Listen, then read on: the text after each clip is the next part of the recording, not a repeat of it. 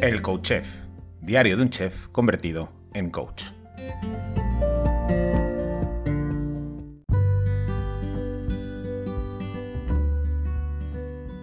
Hola, bienvenido, bienvenida a un nuevo episodio del Coach Chef, diario de un chef convertido en coach. Espero que hayas pasado un bonito fin de semana. Hoy lunes, como todos los lunes, te traigo una lectura.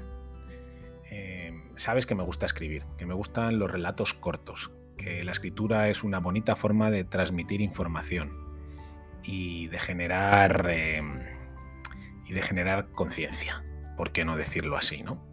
O al menos colaborar a que haya una conciencia más elevada y más bonita.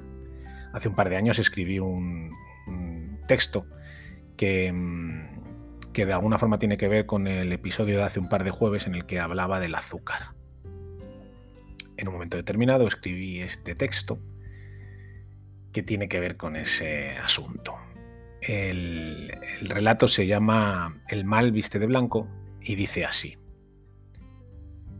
El señor de la oscuridad estaba aburrido de sí mismo. Detestaba el color negro, la noche y el ostracismo al que había sido condenado. Hacía tiempo que venía tramando un cambio. Sabía que la verdadera victoria pasaba por hacer creer a la gente que no existía. A lo largo de su vida, íntimamente ligada a la de los hombres, había adoptado mil rostros.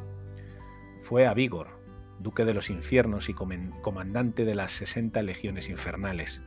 Se le conoció como Abraxas, el de la cabeza de gallo y pies de serpiente.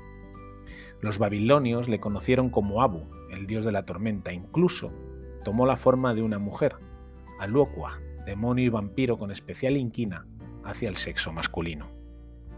Satán, Belcebú, Lilith, Beliat, Apolión, Lucifer, Luzbel, le habían llamado de mil maneras. Se había presentado de todas las formas posibles y en todas las regiones del mundo.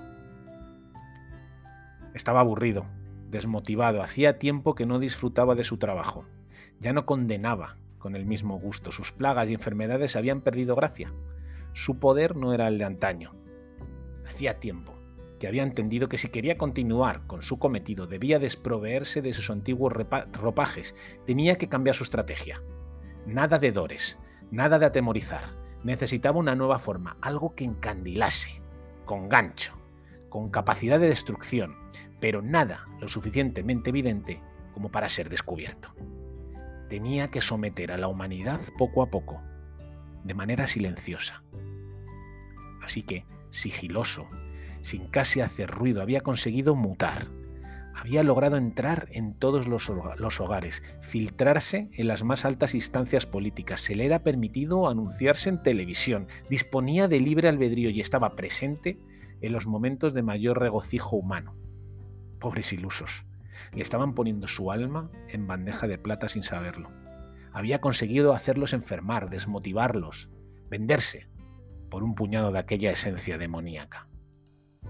Ahora sí, estaba redescubriéndose, se sentía verdaderamente motivado, había encontrado un nuevo rol que le mantendría entretenido unos cuantos años más.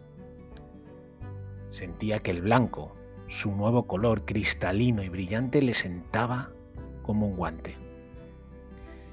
Y como diría Ray, aquel personaje en Cazafantasmas, no he podido evitarlo. Se me coló dentro. Intenté pensar en algo ingenuo. Pensé en los dulces que comía en mi niñez y pensé en alguien que jamás sería capaz de destruirnos, el muñequito de los más malos. Solíamos tostar más malos cuando íbamos de campamentos. Fin. Pues eso, pues eso. Que yo no sé si el diablo está detrás del azúcar, pero que hace un daño de narices, sí que lo sé que nos somete, lo sé. Que es como una droga, lo sé. Que nos enferma, lo sé. Que está detrás el diablo, no lo sé. Pero oye, que el diablo puede adoptar la forma que quiera. Así que nada, por cierto, si no sabes de qué parte te hablo de los cazafantasmas, de los más malos, eh, pues te invito a que la veas de nuevo, que es un peliculón brutal y que creo que, mm, creo que condensa la esencia de este texto. De hecho, yo creo que me inspiré en esa secuencia formidable del final de la primera película de Cazafantasmas para escribir esto. Creo que en mi inconsciente estaba esa imagen.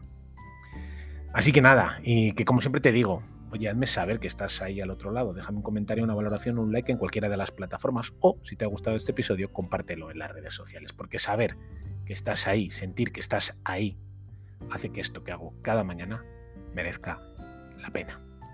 Hasta mañana, besos y abrazos.